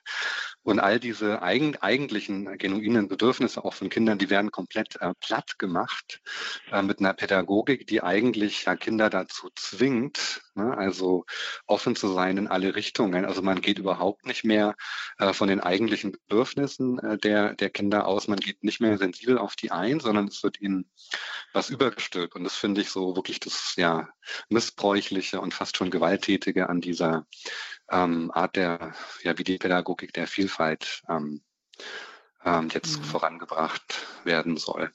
Herr Kohlmann, das klingt fast, als wären Sie auch beruflich damit befasst, oder? Ähm, ja, ja, ja. Hm. Hm. Vielen Dank, dass Sie das äh, hier uns auch so mitteilen, dass sozusagen die ein, zwei Prozent äh, der Ausnahmen heute, äh, dass man das Gefühl hat, die würden alles bestimmen und dadurch auch eine gewisse, wie Sie sagen, Übermächtigung der ähm, Kinder und Jugendlichen, der, der ganzen normalen stattfinden ja, die es ja sowieso nicht äh, leicht haben, überhaupt zu ihrer Identität zu finden, Frau von Heeremann. Ja, also ich bin sehr dankbar für das, was der Herr Kohlmann gesagt hat und möchte es wirklich voll inhaltlich unterstützen und vielleicht auch den jungen Eltern sagen, die zuhören, ähm, dass sie bei den, in den Kindergärten auch äh, genau hinschauen sollen. Da gibt es inzwischen äh, teilweise eine Politik, äh, dass man wirklich versucht, die Buben dazu zu bringen, eben aus ihren Bubengruppen rauszugehen und mit den Mädchen zu spielen, dass man die, die Bauecke in in die Puppenecke tut und umgekehrt. Und es gibt äh, Kinderbücher in den, in den Kindergärten, in denen äh, wir äh, Elternpaare vorfinden, wo es zwei Mütter gibt und zwei Väter gibt und äh, zum Teil gar keine oder mal ein Pärchen, wo man auch Vater und Mutter sieht. Also es ist wirklich zum Teil eine unglaublich übergriffige äh, Pädagogik, die ähm, ohne, jedes, ohne jede Rücksicht darauf ist, äh, auf die Probleme, die jedes normale Kind sowieso schon hat. Also das ist ganz richtig, was der Herr Kohlmann gesagt hat, dass ähm, ich meine, erwachsen werden ist schwer. Wahrscheinlich kann sich jeder von uns daran erinnern, dass man äh, Zeiten hatte, wo man wirklich nicht wusste, ähm, ob man Männlein oder Weiblein ist. Also ist ein bisschen zugespitzt, aber wirklich nicht äh, wusste, ähm, ob wie man ist richtig ist, ob man ankommt oder ähm, ob man in der Clique ankommt. Und wenn dann noch zusätzlich bewusst Identitäten verstört werden, ist das einfach absolut unverantwortlich. Und wenn man dabei kleinen Kindern schon auch mit Bilderbüchern anfängt, dann ist das eigentlich eigentlich ähm, Indoktrination und Indoktrination ist per Grundgesetz verboten. Also da kann man sich wirklich und muss man sich dagegen wehren. Und Sie haben vorhin äh, etwas angesprochen, äh, was wir denn machen können in der Sexualerziehung in der Schule. Also das ist in den Bundesländern unterschiedlich, aber in Nordrhein-Westfalen haben Eltern das Recht zu fragen, welche Medien denn im Unterricht eingesetzt werden und haben das Recht, sich diese Medien zeigen zu lassen, können auch bitten, äh, in der Fachkonferenz ähm, sich ähm, zu beteiligen beziehungsweise in die Fachkonferenz reingewählt zu werden, sodass man dann dabei ist bei, bei der Frage, welche Bücher verwendet werden. Und das finde ich ganz wichtig, dass man da ähm, als Eltern einen Blick drauf wirft, weil man weiß, wie die eigenen Kinder äh, gewickelt sind, wie empfindlich sie sind oder was sie brauchen. Äh, und da kann man oft schon ähm, im, äh, also den Anfängen wehren. Hm, ich habe eigentlich die Erfahrung gemacht, und das möchte ich jetzt doch auch äh, zum Mut machen, als Mutmachendes sagen, dass die meisten Lehrer, die meisten Lehrer und Lehrerinnen sind selber verheiratet haben, selber Kinder und äh, würden solche extremen Auswüchse der Sexualpädagogik, der Vielfalt, wie ich sie vorhin äh, dargestellt habe, in ihren Klassen nicht machen. Aber es gibt junge Lehrer, die so geschult aus der Uni kommen, die glauben, das müsste so sein, sich vielleicht auch selbst tatsächlich unwohl fühlen damit. Und da macht man ihnen einen Gefallen, wenn man sich einbringt ähm, in der Klassenpflegschaft, ähm, in, das Aussuchen der Medien, wenn man in der Klassenpflegschaft sagt, äh, was ist, was steht denn an in Sachen Sexualerziehung und man dann den Mut hat, da auch was zu sagen. Mein, äh, mein Rat ist, äh, sichern Sie sich vorher eine Freundin oder einen Freund, von dem Sie wissen, er unterstützt Sie. Meistens ist man bei diesen Themen alleine, wenn man den Mund aufmacht und hinterher kommen fünf, sechs Eltern und sagen, ja, ist ja so gut, dass Sie was gesagt haben. Ich war ja ganz Ihrer Meinung, ich habe mich so gefreut, dass Sie was gesagt haben. Wenn aber nur einer was sagt, nützt das wenig. Deswegen ist es wichtig, dass man sich vorher vorher abspricht, äh, wenn man es vielleicht schon bei einem äh, ersten Kind erlebt hat, was schieflaufen kann, sodass man beim zweiten dann ähm, ja, den Anfängen wehren kann. Ähm, was allerdings äh, äh, glaube ich, in, in, ganz Deutschland gilt. Ähm, die Sexualerziehung ist verpflichtend. Man kann Kinder nicht von der Sexualerziehung äh, abmelden. Ähm, da, da, gilt die Schulpflicht. Mhm. Und der nächste Punkt, auch das, das haben Sie vorhin angesprochen, verengert, aber das ist ein ganz wichtiger Punkt. In Nordrhein-Westfalen ist es erlaubt, dass ähm, ähm, Verbände, die Sexualerziehung zum Thema haben, äh, in die Schule kommen können und in den Klassen ähm, ihre Medien und ihre Ideen vorstellen. Also zum Beispiel der Schlau, der berühmte Schlauverband, äh, schwul-lesbische Aufklärung, die kommen, können in die Schulen kommen, wenn sie eingeladen werden und haben dann da ihr Aufklärungsköfferchen dabei und äh, versuchen natürlich auch ähm, Kinder zu ermutigen, ähm, sexuelle Orientierungen auszuprobieren. Und die meisten Vertreter solcher Verbände sagen, die Lehrer sollen draußen bleiben, damit die Kinder offener mit ihnen reden und offener ihre Fragen stellen können. Also da sollte man sich als Eltern vorher erkundigen, wie das geplant ist, wenn man hört, dass solche Verbände an die Schule kommen und sagen, man verlangt, dass der Lehrer dabei bleibt, weil wir haben Schulpflicht, wir können die Kinder nicht abmelden. Und derjenige, der vom Staat angestellt ist, die Kinder zu bilden, ist der Lehrer und sind nicht Verbände, die von außen kommen. Deswegen hat man auch ein Recht darauf, dass die Lehrer drinbleiben. Und meistens, wenn die Lehrpersonen drinbleiben, ähm, werden, werden diese kommen Vertreter von solchen Verbänden entweder gar nicht oder halten sich mit ihren, äh, mit ihren Projekten ein bisschen zurück. Das ist ein ganz wichtiger Punkt, dass mhm. die Lehrer und Lehrerinnen dabei bleiben. Dann gibt es ja auch, und das sollten wir vielleicht auch nennen, eben Vereine oder Vereine oder Initiativen wie Teenstar, ja. wirklich eine ganz werteorientierte Sexualerziehung und überhaupt erstmal eine Hilfe zur Identitätsfindung für Mädchen, für Jungen. Genau. Ja, da gibt es Teenstar und es gibt auch MFM, also My Fertility Matters, also meine Fruchtbarkeit ist wertvoll. Und äh, die machen in den fünften und sechsten Klassen Aufklärung ähm, unter dem Motto, nur was man schätzt, schützt man. Und ich weiß von Familien, ähm, deren Kinder ähm, diese äh, Arbeitskreise mit MFM hatten und ganz selig von der Schule zurückkamen, weil sie einfach stolz darauf waren, dass sie eines Tages Vater oder Mutter werden können. Und wenn das so ist, dann weiß man einfach schon äh, von frühen Alter an, dass äh, sexuelle Beziehungen etwas sehr Wertvolles und Wichtiges ist, weil ein Kind daraus entstehen kann. Also ich habe unseren Kindern immer gesagt, äh, schau mal, so etwas, wo jemand entstehen kann wie du, jemand so toller und einzigartiger wie du entstehen kann, das ist doch nichts äh, Banales oder äh, nichts Unwichtiges, sondern da merkt man daran, dass es eigentlich ja fast was Heiliges ist und insofern muss man auch sorgsam damit umgehen. Und MFM bringt das tatsächlich fertig. Das ist ein Programm, der das in München entwickelt worden ist und in den bayerischen Diözesen sehr ähm, beworben und eingesetzt wird. Äh, aber man kriegt auch in Nordrhein-Westfalen ist auch möglich, an die Schulen zu holen. Ähm, und ich glaube, dass das ein wunderbares Gegengewicht ist gegen die Botschaft der äh, Social Medias, ähm, wo eigentlich äh, eben Sexualität ähm, im Grund äh, zu einer Alltagsdroge gemacht wird. Ja, und jetzt wartet hier schon Herr Prinz einige Zeit. Jetzt darf ich ihn aber begrüßen hier in der Sendung. Herzlich willkommen. Ja, grüß Gott. Ich habe einen Teil der Diskussion gehört. Möchte ganz als Glaubender Christ, praktizierender Christ, möchte ich eines sagen. Wisst ihr nicht, dass euer Leib ein Tempel des Heiligen Geistes mhm. ist? Ja. Da möchte ich mal darauf hinweisen, das sind keine leeren Worte ich kriege da so mit, dass die Menschen, was nicht zufrieden sind, das kann man korrigieren, das kann man, und das, die Sexualität, das wird sowieso halt propagiert oder das ist alles sowieso die Zeit, ist einfach halt, da wo die jungen Leute das ausprobieren und so weiter. Aber die Aufklärung beginnt als erster im Elternhaus, eine gute, gesunde Aufklärung dem Alter entsprechen und auch in die Lehrkräfte und, und vom Religiösen aus, gell? Und dann, wenn die dann einfach, einfach kreuz und quer und vor allem die Umwandlung des Menschen, ja, das ist ja direkt ein Gebot, eine, ein Frevel gegen Gott.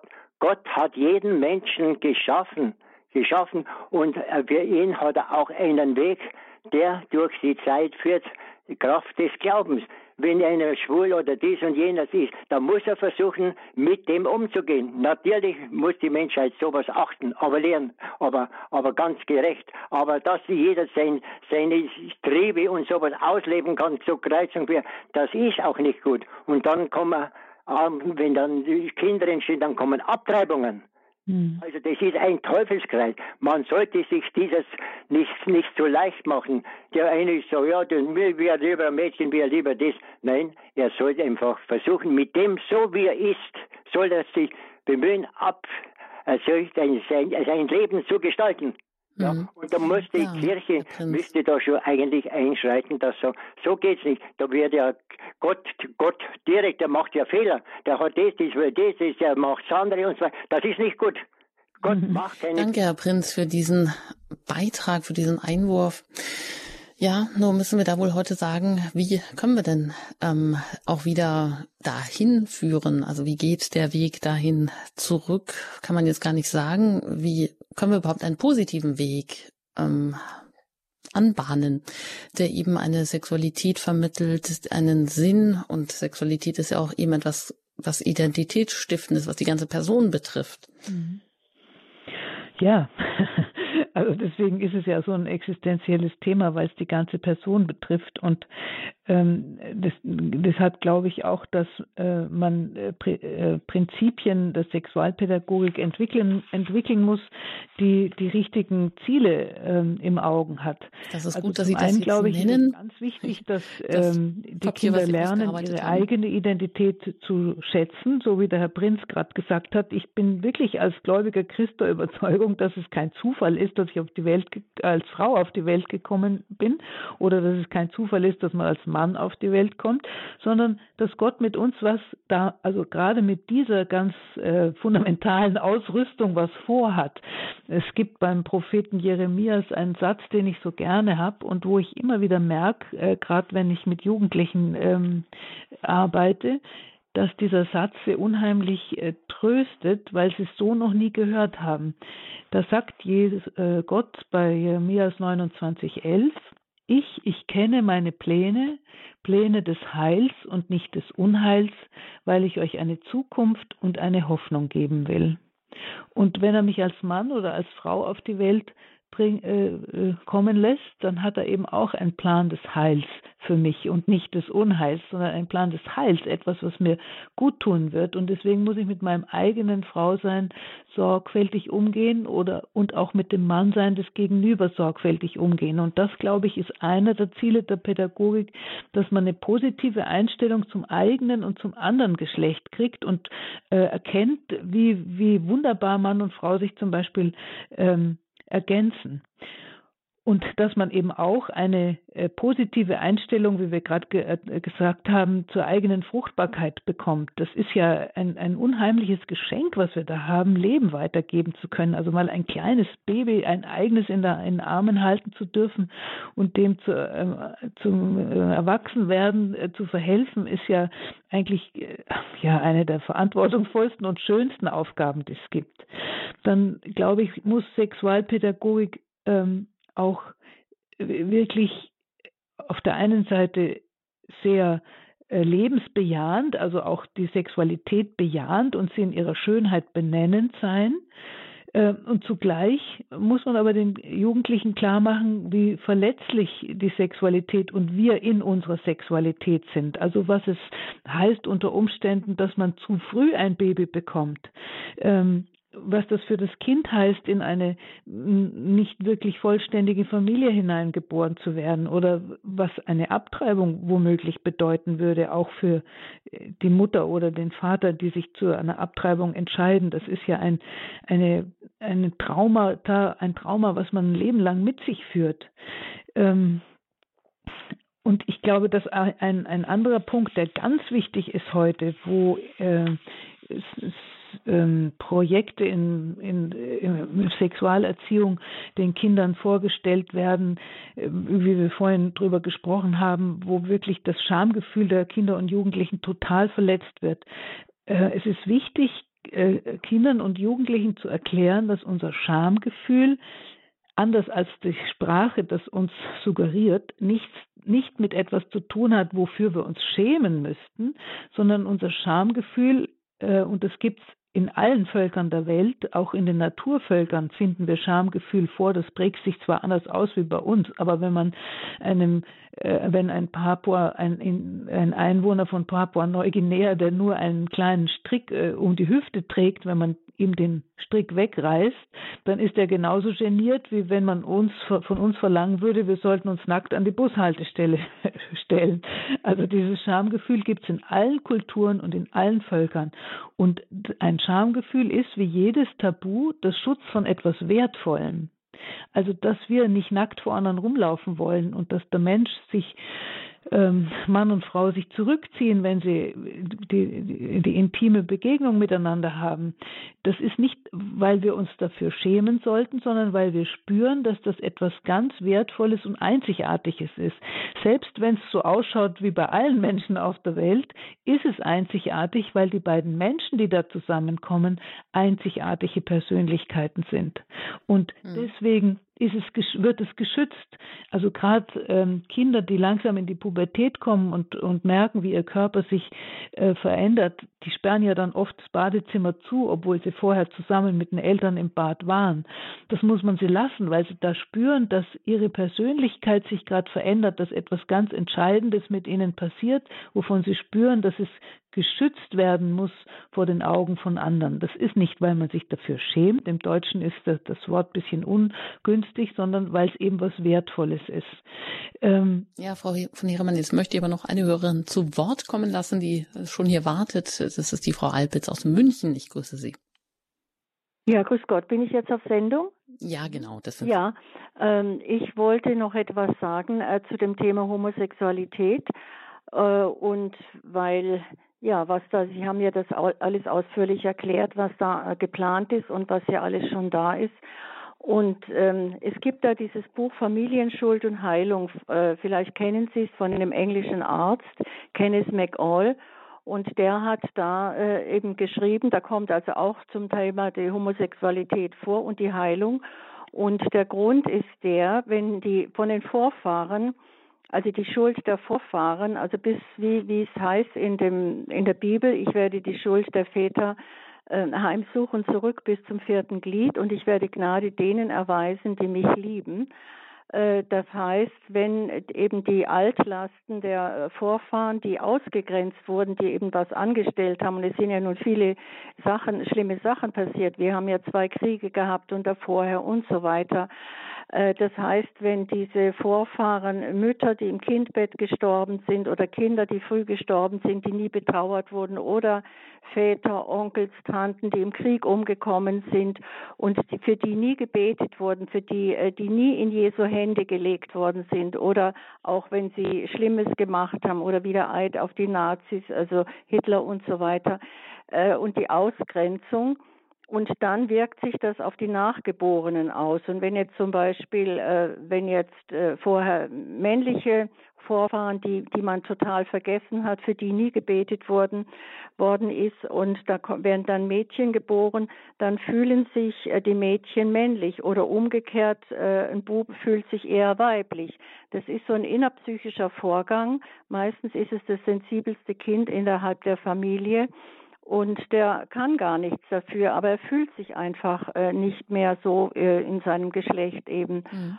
Und, Frau Alpitz, äh, Sie vielleicht noch mal kurz das Buch nennen, also Familie, der, Schuld der englische und Heilung? Arzt, der hat also wunderbar, der hat in London eine Praxis äh, gehabt, der ist vor circa vier, fünf Jahren gestorben und, und äh, beschreibt das, aber auch viele andere äh, schwierige Sachen innerhalb äh, der äh, Probleme und das ist Kenneth, also Kenneth, K-E-N-N-T-H mhm.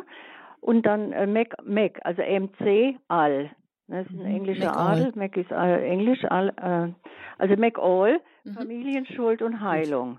Wer da möchte, kann sich da weiter informieren. Das, das, sind natürlich nochmal ganz andere interessante Zusammenhänge, die Sie da jetzt bringen, die wir natürlich jetzt hier noch nicht nochmal alle auch nochmal neu behandeln können. Aber vielleicht können Sie ganz kurz auch dazu noch was sagen, Frau von Heeremann. Ähm, ähm, also ich glaube, dass es solche Zusammenhänge gibt, dass eben zum Beispiel äh, Mädchen, wenn ein Mädchen geboren wird und äh, die Eltern haben sich dringend einen Sohn gewünscht, auch wenn sie darüber gar nicht reden, dass das dann so ein Kind schon durcheinander bringt ähm, und dass eine Familienschuld äh, tatsächlich ähm, ja, eine Last ist, die uns mitgegeben wird, das gibt sicher. Ähm, ob es das jetzt in dem Zusammenhang der Homosexualität gibt, das habe ich jetzt zum ersten, also das habe ich jetzt in dem Zusammenhang zum ersten Mal gehört. Was ich äh, weiß, was auch anerkannt ist, äh, auch von Menschen, die nicht glauben, ist, dass oft äh, manch, also Homosexualität äh, sehr oft, also ohne jede Schuld des Betroffenen entsteht, zum Beispiel durch einen sehr gewalttätigen oder brutalen Vater oder ähm, wenn, wenn der Junge sehr äh, sensibel ist und sehr künstlerisch ist und sehr zart ist und er dann äh, gesagt kriegt vom Vater vor allen Dingen oder auch von großen Brüdern, du bist ja gar kein richtiger Mann, dann ist es so, dass eben so ein Kind sich von Anfang an nach männlicher Zuwendung, nach männlicher Anerkennung sehnt und diese Sehnsucht nach männlicher Anerkennung und männlicher Zuwendung, männlicher väterlicher Zärtlichkeit kann dann in der Pubertät sexualisiert werden und ähm, dann zur homosexuellen Orientierung führen, was eben auch zeigt, dass äh, der Mensch einfach die Lasten äh, der Vorfahren oder des Vaters äh, mittragen muss. Also da gibt es die erstaunlichsten Zusammenhänge. Und die ähm, wir auch sicher alle in Familiengeschichten haben. Wichtig wäre jetzt am Ende der Sendung hier auch nochmal darauf hinzuweisen, dass Sie ja auch die ähm, Prinzipien der Sexualpädagogik auf fünf Seiten ähm, ja ein Papier ausgearbeitet haben, eine Handreichung, die mhm. auch alle Interessierten sich hier bestellen können, über den ähm, Hörerservice dann auch bekommen können, wenn sie ganz Wie gut, ja. abschließend vielleicht das nochmal ähm, ähm, erklären, was sie da mit auf den Weg geben. Ja, also wir versuchen halt in diesen Prinzipien der Sexualpädagogik ähm, darzustellen, auf was es ankommt. Also die Ziele der Pädagogik darzustellen, eben die, die Identitätsfindung und das Wertschätzen der eigenen äh, Identität, das Wertschätzen der Fruchtbarkeit, auch der, der Sexualität, diese lebensfrohe und, und lebensbejahende äh, Art, äh, mit der Sexualität umzugehen. Ähm, dann äh, die Fragen der pädagogischen Standards, also was ich von der Schule erwarten kann, was ein ganz wichtiger Punkt ist, dass eben zum Beispiel äh, entwicklungssensibel äh, aufgeklärt wird, dass Kinder nicht mit Inhalten überfallen werden, die sie in dem Alter noch überhaupt nicht verstehen und die sie auch eigentlich abstoßend finden. Dann äh, müsst, ist ein pädagogischer Standard Standard ganz sicher das Achten äh, des Schamgefühls, was eben sehr oft nicht mehr der Fall ist. Und die Anregung, dass man bestimmte Themen zum Beispiel äh, in einer koedukativen Klasse so macht, dass man die Jungen und Mädchen zunächst mal voneinander trennt, sodass nicht die eine Sorte äh, Mensch sich vor der anderen genieren muss oder aufspielen muss. Ähm, dann die Frage des Ausbildungsstandards der, der Sexualpädagogen selber, was die gelernt haben müssen.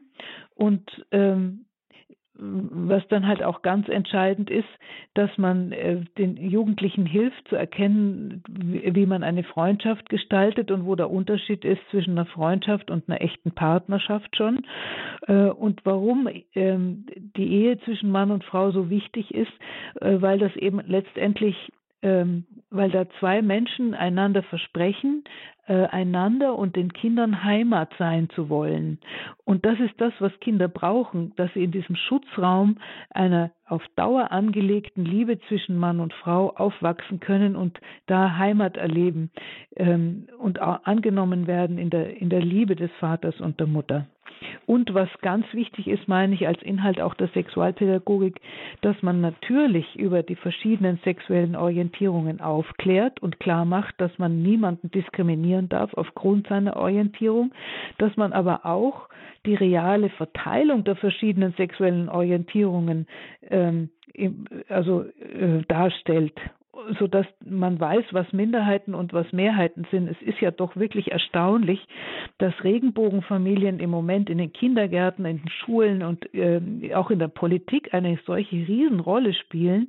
Ich habe mir mal die Zahlen angeguckt. Wir haben 15.000 Kinder in Deutschland im Jahr 2020, die bei gleichgeschlechtlichen, in einer gleichgeschlechtlichen Familienkonstellation aufwachsen äh, im Verhältnis zu 13,7 Millionen Kinder, die aus einer heterosexuellen Beziehung stammen und zu großen Teilen auch in solchen leben. Das heißt, 0,1 Prozent der Kinder lebt in Regenbogenfamilien. Und ich meine, dass das auch etwas ist, was in der Sexualpädagogik äh, thematisiert werden muss, damit äh, die Jugendlichen nicht den Eindruck bekommen, sie sind die Letzten, äh, die noch Vater und Mutter haben. Das Gegenteil ist der Fall. Also unsere Ampelregierung sagt die ganze Zeit, wir müssten die Familienpolitik an die Wirklichkeit der Gesellschaft anpassen, aber noch immer leben in Westdeutschland mehr als 80 Prozent aller Kinder unter 18 bei ihren leiblichen Eltern und in Ostdeutschland sind es etwas über 70 Prozent und wir tun so, wie wenn das die große Ausnahme wäre. Vielen Dank. Und das ist ja auch Michaela etwas, Frei, Frau Heeremann. Mut macht. Wir müssen uns leider hier der Sendezeit anpassen und die sitzt Ja. um. Aber das ist ein Thema mit viel Sprengstoff, Stoff, Jugend, Sex und Glaube. Vielen Dank, dass Sie heute zu Gast waren und auch diese Handreichung, die Prinzipien der Sexualpädagogik zur Verfügung stellen, auf fünf Seiten zusammengefasst, dass auch ja, jeder etwas Praktisches an der Hand hat, auch über den Sinn noch einmal vielleicht schwarz auf weiß alles nachlesen kann, Sinn auch der Sexualität, wie Sie so schön sagen, Frau von Heeremann, sie ist Sprache der Liebe, Quelle der Lust, Quelle des Lebens. Und Sie sagen ja auch, dass die, mh, die Familie nicht nur die Wiege der Menschheit ist, sondern eben auch die Wiege der Menschlichkeit. Die ist so wichtig und ja, in diesem Sinne Unersetzlich. Vielen Dank, alles Gute Ihnen und auf Wiederhören, Michaela Freifrau Heeremann. Auf Wiederhören und noch einen schönen Abend. Dankeschön. Ja, Sie können, wie gesagt, gerne den Hörerservice kontaktieren dann morgen und äh, diese Handreichung dort anfordern, Prinzipien der Sexualpädagogik ausgearbeitet, unter anderem auch von Michaela Frei, Frau Heeremann. Sie können natürlich auch gerne diese Sendung noch einmal hören bei uns in der Mediathek auf der Website hore.org. Ich sage Ihnen ein herzliches Dankeschön für Ihr Interesse, fürs Zuhören und wünsche Ihnen noch einen gesegneten Abend. Mikrofon verabschiedet sich Ihre Anjuta Engert.